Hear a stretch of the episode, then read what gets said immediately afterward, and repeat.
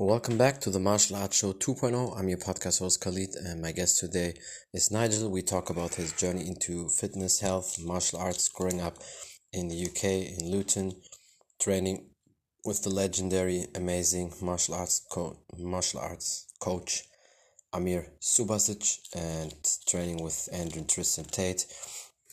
How to be in incredible shape, and many more things. Stay tuned. There we go. Awesome. How are you, brother? Hope everything is good. Okay, now I can hear you. Yeah, hear you first. That's awesome. Also, I appreciate you for your time today. And yeah, would you say we can start? Uh, tell the people who you are and a little bit about your background. So, um, I'm Nigel, Nigel Thomas, um, and my background, wow.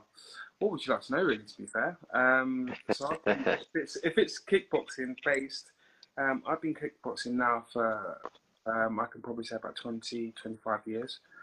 Um, I my first kind of martial arts background was karate, so I started Mm. karate. Then I stopped uh, for a little while because I had an injury, and Yep. then um, I found I found the infamous Storm Gym. That's what I found, and Yes, that, yes. that then became my home um, for 20 years plus. Um, it's uh, it's mad because I I was training in the gym. I always wanted to do something like a little Yeah. bit extra, and um, I tell this story to everybody. Um, I saw like my friends walk into this Storm Gyms because they were training in my gym, and um, I saw my friends walk in there. I didn't see Amir first of all. I saw my friends walk in. And they walked in, and I was like, "You train there?" And I was like, "Yeah, yeah, we've been training here for ages." So he goes, "Come on, come on." So I went in there, and then uh, Amir looked at me and goes, "Ah, fresh meat." And um, so training Yeah. little, and he goes, "Put your hands up like this." So I put my hands up, and it's spinning back, kick, bam, straight into my face, like that. Um, and at that point, I knew that I was at the right place. It sounds really weird, but um, I knew I was at the right place from what I wanted to learn because uh, when I was studying karate, when I went to karate, I got to my purple belt, brown belt. in fact. Mhm. Yeah, I always yeah. enjoyed the kind of fighting side of it. Always enjoyed the kumite side of it. Um, so, and that kind of grounded me at school because I was a little bit of a rogue at school. I used to always fight in school and stuff like that. So, um, as you do as young, um, growing up in the town that I grew up in. Um, but yeah, when I when I met that, I I didn't miss a session after that. Um, so I've been training for like like I say, whatever, twenty years. Um, three times awesome. British and European kickboxing champion. And then obviously, as people will see that I've trained with um, Andrew. Um, Andrew joined five years after I joined. I think he joined in 2003, as I remember from what Amir Yeah. told me, and uh, Tristan as well. I think Tristan, a couple weeks or so later, he joined, but basically yeah, they joined at the same time. He was like almost 17, and yeah, then when he joined, that, that's quite interesting. So uh, Amir did like a spinning back kick to your face to basically to test you like a fresh meat. And that, That's crazy. that, Yeah. that there was, I mean, I tell it to everybody, and they say, "What, really?" And I was like, "Yeah," because um, I was looking for something. I, I think I was looking for something solid, but I think in the way that he done it, um, it didn't, it didn't like kind of hurt, but it kind of moved me, kind of like a little bit. Yeah, yeah. super controlled, like absolutely Yeah. super controlled. So it was like a palm, like a little slap on the side of her face. Yes, yes. And it was like a welcome for me. Yeah. like, welcome to the welcome Yes. to the family kind of thing. Um, Yes. So from that, it was like I just knew I was in the right place. Um, and then train, train, trained. After six months, he threw me into my first fight. Um, so then I kind of like knew what it took to actually kind of um, I realised what it took to actually to actually compete and um, be good. So um, and Amir always used to have this thing. He always used to put me in people that were of a better standard than me. Yeah. Um, so I had had one fight. My next fight was against a guy that had five fights. My next guy that had a fight against ten fights, and so on and so forth. So he was never ever fighting the same con- competition. Actually, tell a lie. The first couple of fights that I had, one, two, and three fights, uh, Yeah. I was fighting a guy at the same level, and I always used to just knock him out. It used to be too easy. Not Yeah. necessarily too easy. I used to, I was winning my fights, and quite convincingly. Um, so then that's when he just said, "Okay, cool. Now we're going to put you to the test." And then um, I fought an English champion. Um, I didn't know he was an English champion at the time, um, and I lost against him. And then I fought him again, but I couldn't figure him out in my brain. There was something different about him, um, and he was southpaw. And he had Yeah. 30 some good fights at that time, and he was southpaw as well. And I was probably on my seventh or eighth, tenth fight, something like that. And two Mhm. things that kind of threw me obviously his experience and that, but then obviously from that point onwards, I learned from Matt, and then obviously became British, then uh, British again in a different weight category, and then um, British again, and then um, became European champion, and that was obviously mooted as well. Um, and then obviously prior to that, while that was all happening, I met Andrew as well, um, and Tristan, and we just became like awesome sparring partners. Like Andrew used to demolish most of the people. He actually, to be fair, he started off at a level, and then Amir took him under his wing, and then from that it was it. The next day he came to training, he was like a totally different beast. Um, Yeah. But we always, always, always sparred. We just like literally sparred. Um, we went out a couple of times, but it was more the gym kind of relationship that we had, um, and it was pretty much solid. Um, I would go to his fights, he would come to mine, would always be in the corner, etc. It was that kind of camaraderie. It was just Yes. brilliant. So yeah, That's awesome. That's like the brotherhood you always get from martial arts. I know that with with my guys as well. Like I've uh, been training with all my a lot of the martial arts guys from our gym like for 14 years now. I know some of my you know sparring partners were there before I started uh, with Muay Thai. They're they're like with my coach um, for 20 years. My coach basically started. I told that story to Amir when I had him on my podcast. He also opened up his gym in '99, same like um, you know.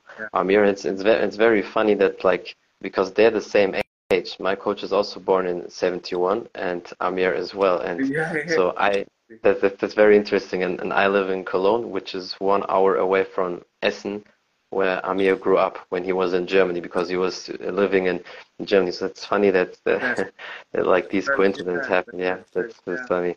I Yeah, but obviously there were different weight classes. My coach was heavyweight always because he's six three and he was like 110, 112 kilos, so between 145 for- to 150. So he was heavyweight obviously when he was competing, and Amir was not really heavyweight competing. But uh, yeah, that's like 72, 75, something around about there. Yes, yes, yeah, yeah, So it's mad. exactly. It's mad how you um because I always find that when you when you find a gym, it's very hard to find that gym. But when you find a gym that feels like home, you kind of stick with it. I mean, I moved even 100%. even after while I was while I was fighting, I moved away from Luton, so I moved down to Bournemouth, which is on the south coast of um, or south coast of the UK. But Yeah.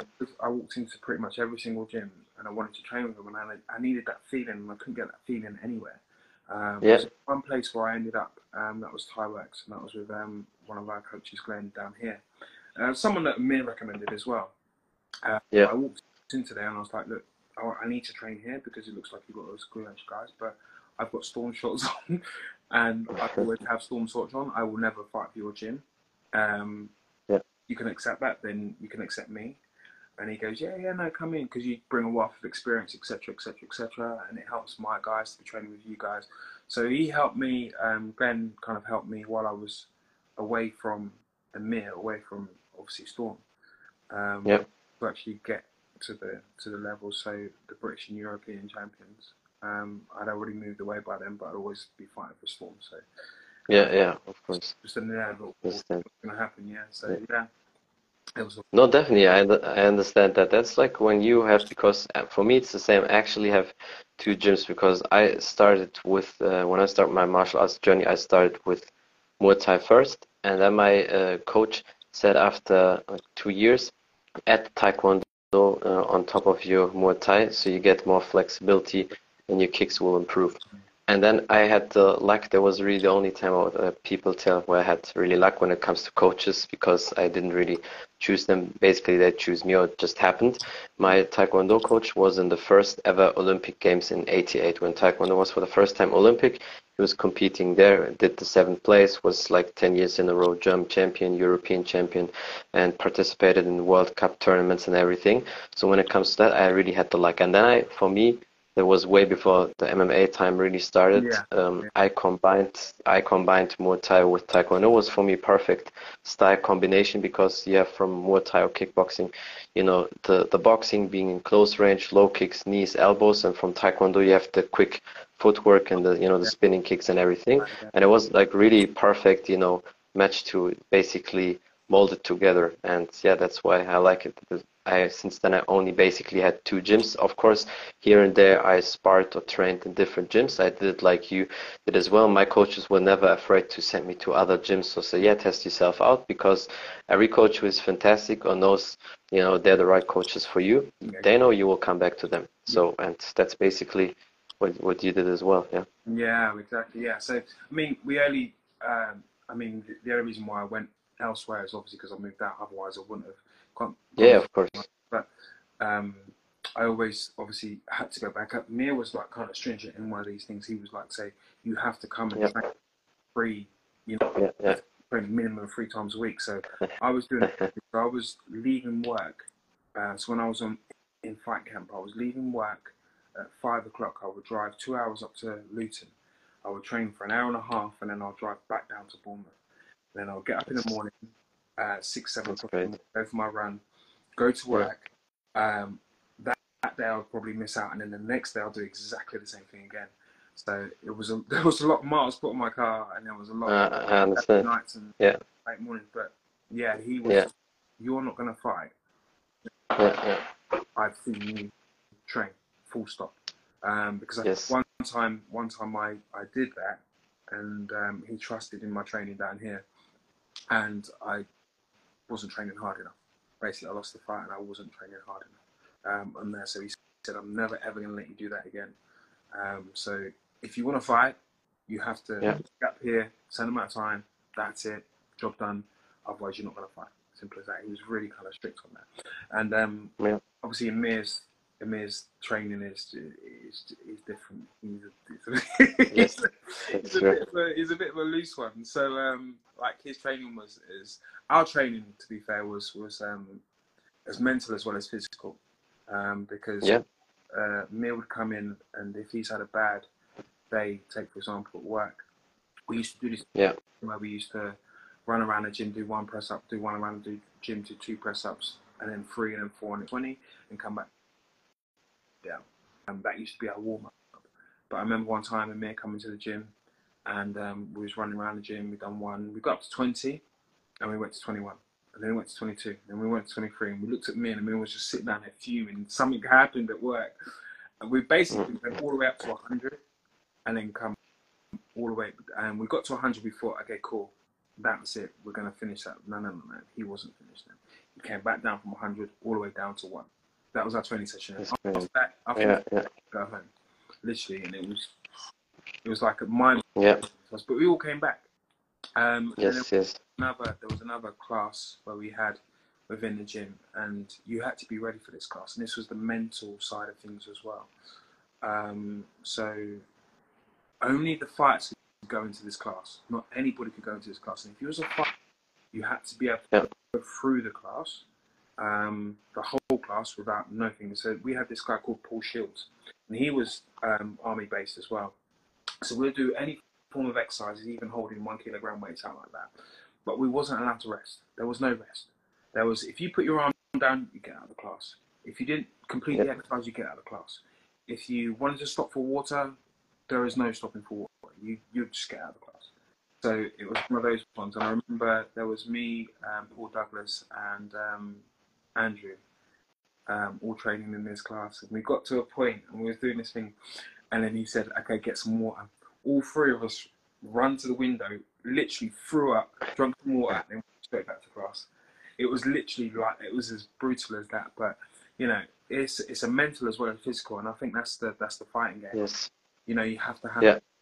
mental strength, and Amir always brought us that mental mental strength. There was, you know, True. Yeah. it's it's like the power within him, um, Yeah.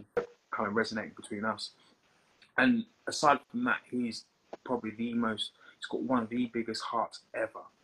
Um, Yeah, I can definitely see that because when I did the podcast with him, um, for a couple of weeks, I tried to get him, not because he didn't want to, do, he immediately said, Yes, I will do it, but it was just a time issue. And I'm not a person, I don't want to, because I know guys like him or coaches are very important people. Mm. They're extremely busy. Many people want to talk to him, whatever. So I didn't want to bother him just here and there. Couple, after a couple of days, I always ask him. And then he said on one day, finally, when he was in Romania with um, Andrew and Tristan, then he said, Now I have some time. And I just thought, okay, we'll talk maybe 50 minutes, 20 minutes. Our podcast was like over 30 minutes or so. And after that, we, you know, followed up and had a call and we talked like for almost an additional hour again about so many things. And with that, I just, you know, saw how he was, but also um, he said to me, the way you, you speak about your coach without even seeing your coach, I know that he's a great man and was a great coach because I told him, like, basically, they were just one drive hour away growing up basically in, in Germany, which is funny and like and everything. And then we talked about so many different things and, and obviously also religion because he's a Muslim as well, like all of these things. And that's yeah, that's that's very interesting. And of course, martial arts, the mental game. That's where you guys, Andrew, Tristan, and Rory and all these guys are so mentally strong and tough because I think without martial arts, Andrew and Tristan, they wouldn't be so mentally strong. Yes, they wouldn't be so mentally strong like they are now. Maybe they would have looked great because when you work out with weights, you have a great body, but it's absolutely not the same bodybuilding or just fitness workouts than the martial arts, the toughness you get there, and especially your routine. It's the same like uh, I know um, Amir told me, uh, Andrew had the same routine. Like when the training was finished, he had to run back quick enough because uh, Amir was calling him on his landlord number to basically to pick up the phone Yeah, to make sure he was yeah. he's fast enough there. Yeah. That's crazy. But how far was uh, how far was when you started training? How far is the the Storm Gym away from you? Is it directly in Luton or is the Storm Gym a little bit outside of Luton? So it's, it was directly in Luton at the time. So when I when I was in Luton, um, I it, I used to drive down there, but then Amir used to just I used to drive there, park up, and then Amir used to just give us weights and stuff like that, and blah blah. So when Andrew was doing his camp, because his camp was slightly a little bit different, um, Yeah. he um, he would run to the gym because his was closer to the gym than where I was, and so he would run to the gym, and then obviously he would have to run home.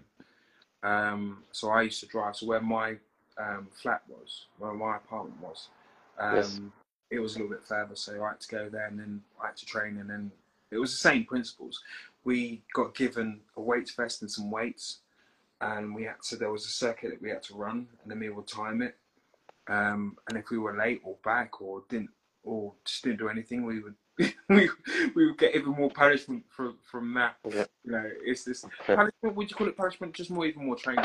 Um, so Yeah. I, I don't call it I don't call it punishment. I call it kind of like just just going through training. Our training was Yeah. hard. It was tough. It's just more training. You, Yeah. you see people come and go from the training, but obviously there, there, Yeah. was, there was a few that stuck with it. Um, and I kind of, it's, it's the kind of mental resilience that he puts into you as well. Um, Yeah. But as I say, with that mental resilience that is, and all his toughness, he's just the nicest person. He's like a Mamir to me. It's like my, it's like my big brother. It's, you know what I mean? Yeah. Yeah. And you just it gives you hugs. He loves you. Gives you make sure you eat just everything along the line. So you know you give him you give him 100 percent in or 110 percent in training, and he'll give you all of the love back that he needs to give you. And and we felt it. Everybody feels it. Yeah. Kind of thing. So, Yeah, yeah, I know. He's always like his, he's uh, one of these very strong characters who just stands for his beliefs and everything. And if he loves you or supports you, the support is on. And he's like, I mean, obviously with everything he went through, also the you know the Balkan War he had, Yeah. and like uh, getting shot and still being alive and everything. Yeah, and he was young, like because when that time was over, he was just 28 when when the war was over. So it was not like he was 40 and like it's it's it's crazy. Basically, with 18 he was in the military, Mm. and then the whole 10 years when the Balkan War was, um, he was basically there, and then He probably moved to England. That's that's probably that's crazy. the stories that he went through Like we could Yes. sit there for hours. Even now, we sit down there for hours and talk about like what he went through in that war and what he had to endure. Like Yeah. through It's that. crazy. Like, it's, Yeah, and he was a young man. That the people don't have Yeah. they have to forget it. It's it's not like he was like 40 and had already 10 years of Mm. you know combative experience in the battlefield. So he was like young when it really all started. It started in 92 and then like for seven years it was going on and off with the war because I know many people who lived there here as well in my area who experienced the, the war there. And it's it's it's crazy but that's why he's a perfect coach for you guys or for all the people. And he said to myself he, although he was a great fighter that he thinks he's even a better coach than, than a fighter. And I think he installed it in in you guys. So you started with 15 with with martial arts right? Um, so yeah, I started my um, my uh, so if I, I started karate at 11 years old because again I was always in school for, for different reasons. I was, and then I stopped when I was 15 and then started back up again uh, in my 20s with Amir when I found Amir. Yeah, yeah. So basically, with 11, you started with the karate for four years, then you stopped a little bit, and then around 20, you started you started with martial arts, like with kickboxing. Then, yeah, So it's yeah, amazing.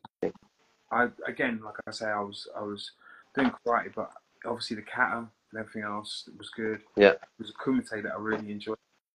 So, but I was looking Of course. for the next step on that. So Yeah, yeah, I did actually try uh, Wado-ryu, which is a fighting style of karate, before I actually went into kickboxing. But again, it just didn't seem enough. I wanted a little bit more. And then obviously yes, I found Amir, and then he kicked me. he kicked me there. and then that was it. I was like, yes, Yeah. I know I'm in the right place. And like I yes, said, we all, he, Amir breeds champions. There wasn't one Yes. person in the gym that we were sparring with that didn't have some form of belt, title, English title, British title, world title, European title. Da da da. We were all yeah, we were all builders there, so we always had a good, a really good camp kind of thing to yes. spar with. Can see that. You had always great, great guys. So before you uh, before you start with martial arts, uh, did you do any sports before, like playing football or other sports as a little kid, or did you really was, get into sport with I was 11? a, I was a short, I was a short and chubby guy at school. So imagine I kind of got a little bit picked on a little bit in school for being like Yeah. that. So I used to do a multitude of sports. I used to try my hand at a little bit of everything. I used to play a little bit of rugby. Never was really good at football. Um, uh, I used to play basketball when I when I kind of come out of school and went to college. Um, Yeah. so basketball, I really enjoyed that. Um, but I was kind of like a, there wasn't really any one kind of sport. I just kind of I'd be active. I was very active. Um, and it wasn't until when I was 19 years old that I came. Uh, that's when my growth spurt happened. Um, so Yeah. sort of short and round a little bit. Yeah, my growth and I kind of thinned out a little bit, and I was like, "Ah, okay, cool. yeah, So then I started to go to the gym, and I was in the gym quite a lot. Um, I put on a little bit of weight. Then I didn't like the weight that I put on, so I kind of streamlined it down. Just started running in the gym, and I was always in the back of my mind. There was always something there. That I was always wanted to go back to karate, but I didn't want to go back to karate. I wanted something new. Yeah. And different. Yeah, like I say, they had the poster in the in the gym, and I was like, Storm Gym was like, never heard of these guys before. Didn't know what it was about. Oh, it's kickboxing. Never seen that before. Um, but I'm gonna try it. See what Yeah. happens. Um, and then again, I saw I saw my friend. The thing is, I saw my friends. They were already a part of it. Um, so I was like, okay, cool. And then obviously that's when I met Amir. And then yeah, yeah, yeah. never missed a day of training after that. I can, I can imagine that's definitely very interesting. Yeah, I just left the gym behind and got everything I needed to get out of, of training. Um, so Yeah. that was that was yeah, that was it really. That's awesome. Yeah, I love these stories. Um, so what was your weight uh, your weight class when you had your fights? Was So your um, between seventy five kilograms and seventy eight kilograms was my main kind of Yeah. thing. But um, so I'd walk around at like about 80, 82, 83 still sometimes. still to this still to this day same weight we, you work around, uh, or do you Uh, have like do you added some I'm a little- muscle? I'm a little bit heavier now. Um, so I, I'd walk around between 84 and 85 kilograms. Um, Yeah, that's what I expected probably from the look, like because as you know, as with martial arts, like people from watching all the UFC fights, the weighing, you kind of have a good, you know, eye for how much people weigh, what what uh, what they look like, and yeah, that's what I guess you probably walk around between 82 and 85 kilos. Yeah. Yeah. So that's, I mean, the 85 kilograms being more because, um, again, when I, well, actually saying that, when I left five weeks ago for Romania, I was probably 82 kilograms, but we train, the, the thing is, I'm with Andrew, so we train every day. It's like every day we train. And it's got into a system now, it's got into my head now that if I don't train, I don't feel good. Um, so I've, and we have good food, we train, Yeah. we work, we rest, we do all of the good things that we're supposed to be doing. Um, so that's like Exactly. Yeah. no. on healthy weight, if you know what I'm saying. I haven't just put on weight, I've put on healthy weight. Yeah, it's important. Yeah. And with that, like the fitness has just gone, it's gone crazy. I mean, we we had a meeting, um, we had a war room meeting the other day, and part of that means that you have to spar. Um, so I sparred pretty much solidly. I missed two rounds, solidly for about two and a half hours. Like just went through, through, through, through, through. So three minute rounds, bang, bang, bang. I stopped after about 15 rounds. Um, and I still felt good. I was like, I stopped because I was getting water for somebody else because I wanted to carry on. So I missed a round there. And then the second round I missed was, again, I was getting water for somebody else because Tristan was doing the timing. So whoever was in was in. Um, but I It's must, crazy. I must have done 28 rounds of sparring, 26, 28 rounds of sparring. So did you do it in the whole or after three minutes, always one minute rest? Three minutes, one minute rest, three minutes, one minute rest, Okay, three okay. minutes, one minute. Um, Yeah. And then But still, I mean, it's impressive. people would come in, different people would come in at that point in time. So, to be fair, it made I amazed myself by having that level of fitness and endurance because I was like literally sweating. My shorts were soaked. I was soaked, even down to my trainers were were they were light blue and then they turned dark blue. Not because they were dirty. They were just, it was just sweat. Sweat. Yeah. yeah. And I I just was amazed with myself how I kind of went through all of those rounds, just constantly Yeah. the other. And I only felt tired um, probably on the 20, I think it was probably about a 24th round when Tristan turned around and said, Right, we've got four rounds left, or we've got four rounds Yeah. left, Yeah. four, maybe five rounds left. And that's when it kind of kicked in because oh, you just didn't focus. I'm just in focus. Next, next, Yes. you just didn't focus. Next, I wasn't moving from that spot. And I think Andrew said one thing to me before we all started as well. He goes, I'm going to stay in, and obviously Nigel's going to stay in. And that's like, like Amir barking a command at you or saying a command to you. It's like, okay, cool. Andrew wants me to stay in for the whole round. Okay, well, I'm going to stay in. There was nothing stopping me from kind of staying. And that's kind of Yeah. like the mentality and the positivity that we give to each other. If you got what I'm saying? Um, if you can understand it in a way, it's just like um, we're going to say we're going to do something, we're going to do it. If he said, Yes. Hundred percent. It's it's I'm on. Yeah. yeah, I'm a professional, so you're staying in there, Nigel. It wasn't, oh, stay in there, Nigel. You've got to stay in there, Nigel. It's like, I'm going to stay in there, Nigel. I could have rested at any point in time, um, but I didn't want to. And uh, Yeah. that in the back of my head as well. So he said I've got to stay in there, so I'm going to stay in there. So yeah, Yeah. no, good. I, I really, I absolutely, I was tired afterwards. I felt it afterwards. Um, I was a little bit tired. Imagine. Yeah. you know.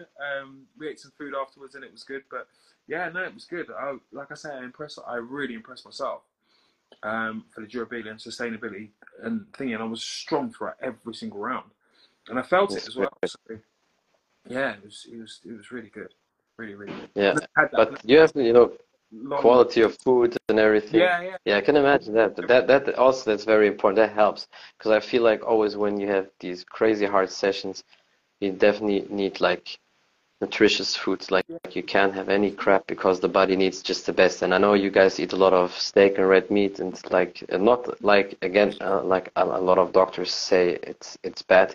It actually increases testosterone, and you know all the all the food that you know decreases uh, cholesterol is basically not good for testosterone. That's why egg, you know, egg yolk and stuff like that. Red meat is really good for testosterone. I think that's because you guys eat a lot of these great things. That really helps. And one thing I have to say, when you have crazy rounds like that, your body is really hot and full of blood and everything. That's really perfect for stretching. Always when I stretch after these hard rounds, I feel like because my body is so hot, you can perfectly stretch and you know get all everything you have in your body, the muscle aching, basically you can basically stretch it up. It's it's really cool. Yeah, So I love that. so really enjoyed that. Really enjoyed that. Um, but then saying that I can do, I could have done 28 rounds with those guys because there were different guys on there, but I can do five to seven with Andrew and feel the same way, kind of thing. Good, yeah. You know what I'm saying? Because it's more when it's Andrew, it's more intense. We don't move. Literally, we stand pretty much toe to toe. And Yeah, you stand there and you just do, yeah, yeah, it's just bro. yeah, yeah. And I think one of the things that people get deceived by his power and his sharpness, because obviously when you see him on the pads of the mirror, uh, he's super sharp. Yeah. And it doesn't look that hard, but put put put you in front of him, and It's different, yeah. it's a And also, what people don't understand, he's uh, quick, very quick, and that's why. That's why because like t- I saw yesterday Teddy Atlas, and I would send you after that the video. You know Teddy Atlas, the boxing coach who was Yeah. training Mike Tyson when he was 15, 16, and now training also a lot of world champions. He said something, and I think uh, Israel Adesanya, Andrew Tate, and a couple other guys in boxing was Roy Jones Jr. They have the style, or they do basically technically how they fight. That's not you how you should fight from the textbook. Mhm. But because of their eye and they're so good, they make the wrong right again. That's what basically Teddy Atlas said about fighters like him, and I think Andrew is a little bit like that as well. Because you're not supposed to stand tall like him and basically leave your head up and all of that. But for him, because he is so quick and can slow it down for himself to see, you know, the gap and everything, that's why he can fight can fight like that and move like that. Because you know the the faster quicker you are and of course he weighs I don't know how much he weighs 200 pounds 205 probably 210 or so. And like with the the speed and everything plus the weight in it and of course it's hard and a lot of power. More power than probably people think. We've already we've always, always said um, from when he was fighting back in the day to even now, like um, he is he walks around about 92, 90, 96 kilograms, but he fights. He's got the speed of someone at 72, 75 kilograms. yes yes Um, but then he's still got the power of 96, 97, 98 kilogram man. Yeah. And what people are deceived by is the accuracy, the complete and utter accuracy and timing of every Yeah. single punches. Um, that's what makes a difference. The timing, the speed, um, and the placement. And when he actually places it, he knows exactly where he's going to place it at that point in time, and he's going to put it there, and he can put it there with a little bit of steam. yeah and it, Yes. it really does. It really does. It really does. yeah, yeah. Again, that's something when you spar with someone of that kind of ability, you need to kind of, um, kind of move to his level. You need to kind of step to that. level. yes you need to level up yeah Yeah, you, you can't spar with people your own ability. You can't spar with people that, uh, that are less than your ability to actually get better. To get better, you have to spar with people like, okay, cool, you walk into a gym. Gym's absolutely all good. Looking at that world champion over there. I'm going to go and spar with him because I'm going to learn loads off of him. Um, yeah and it's going to level up my game. You know, so after Yeah. three months, if I can stand there with him and, and be toe to toe, then yeah, we can we can and we can we're going at it. That means my game steps up. Um, so you can always you always look to train with someone that is of a kind of a higher higher um, ability than you. Um, Yep. And I'll go. I'll swallow Andrew. I'll get like take for example, he loves my shot. One of the body shots, he loves just hitting my shoulder. So I figured out a way of how not to get into a, not get him to hit my shoulder as much. I'll come back the next time. He's figured out a way of, because my hands are up here, he can't get my shoulder. He's figured out a way of still how to get my shoulder. So I have to readjust to that. So there's always readjustments that we're making 24 yes 7 yes all the time. Uh, um, to, to you know to get the better of I need to get the better of him. He needs to be able to hit that arm or hit that body shot wherever he needs to hit it. So there's always that kind of thought process, and he's always it's like a chess game, and he always uses it Yeah. a chess game. So you think that you've got there, but no, he's always a step, always a move ahead. He's always two moves ahead of you. Um, so it's it's really really good sparring because it's not just okay we're just going to slog, we're going to hit each other. It's a thinking game. It's a chess game. Um, yes you can get 100% in there wherever you can get that in there. So yeah, it's it's, it's Yeah. always, always And you can see that from guys like him. And uh, somebody asked um, how tough are Tristan and Andrew. I think we answered that question. They're both extremely tough. I know Tristan is more the a little bit more of the brawler. He has, uh, I would say, more more power. And it's like he's more well the the brawl. So I think when he touches somebody, he has that one you know one touch knockout blow, but he's not as accurate and Yeah. probably quick as Andrew. But I mean that's why there's different styles. It doesn't mean that it's not working. Andrew's just quicker, sharper. He's not. He's like hit and not get hit. And Tristan already said a couple of times in some interviews, he's like. Like somebody hits him three times, he and, and He's he will hit five or person four times. Yeah, yeah, We used to call Yeah, Tristan, Tristan used to be witness to fitness, right? So I also used to call him talisman. So it was just witness to fitness. Tristan go and go and go and go. You hit him once, he's hitting you three times. You hit him three times, he's hitting you five times.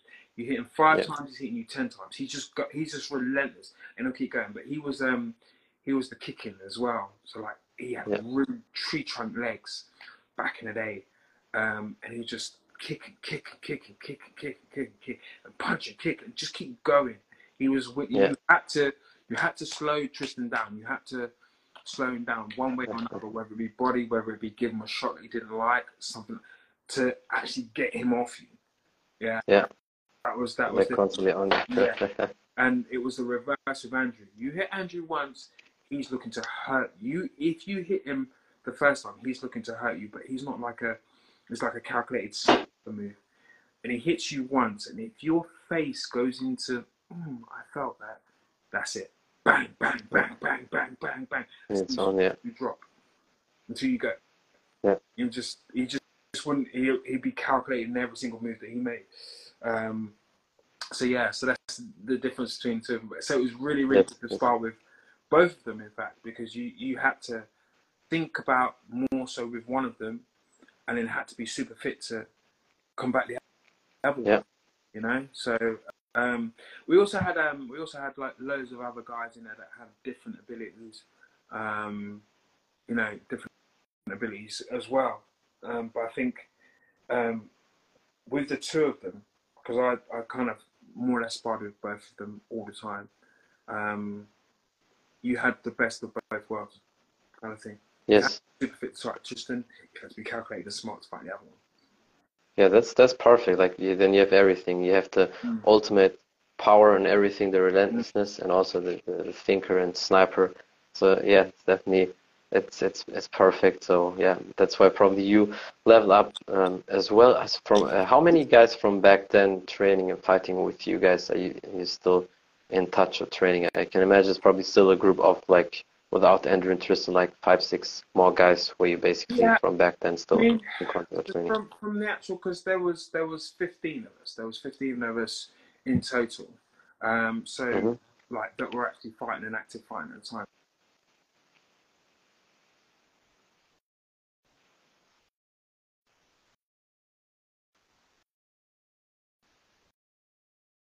Yeah. And st- uh, we still talk to, you but we're not on that kind of like level. We're fighting. Some one of them um, went through some health issues and stuff like that, but we still he he he was fighting at the time, but now he's kind of gone into a coaching role. Dale, Yeah. who was with us, um, Dale was with us a couple of weeks ago, or the last time I was there, prior to this. Sorry, the previous time we was there. Dale come. Um, he was he now does has his own business doing uh, physiotherapy and rehab and everything else. Um, so Dale still kind of competes, but he does like Iron Man stuff. So he does all his running. Yeah, yeah, else. A lot of people have kind of steered off and done different things. Emma, um, she now does weights, weightlifting.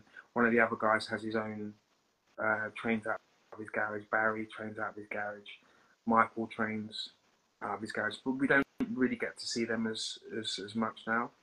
Um, and then I think the most the most I've seen is is um, Dale really to be fair, but Dale's like an Yeah. Ironman fitness thing. So where he used to train before, he doesn't really kind of train to that level that level now. Um, Yeah. And yeah, he kind of he comes to train and he does train, but where he was before to where he is now, it's kind of like yeah, yeah. but I've always kind of continued with what I've done. I've always kind of stuck with it. So whether it be going awesome. In the bag, going for little spines here and there, um, but it's never ever the same. Um, it's never ever the same intensity. I like to train with intensity. I like to be put under pressure. I like to be kind of, you know, backed up, so to speak. And um, more recently, the training that I've had, or the training that I go to, or wherever I go to to train, doesn't give me intensity. It doesn't give me that real, real. I can imagine. I have to go and you know, Yeah. bite, bite down on my gum shield. If I'm going in there without a gum shield, just you know. Um, but that's just just necessarily where I live. I know there's other gyms in London and everywhere else that are of that intensity. But I'm just looking for what I have in my area.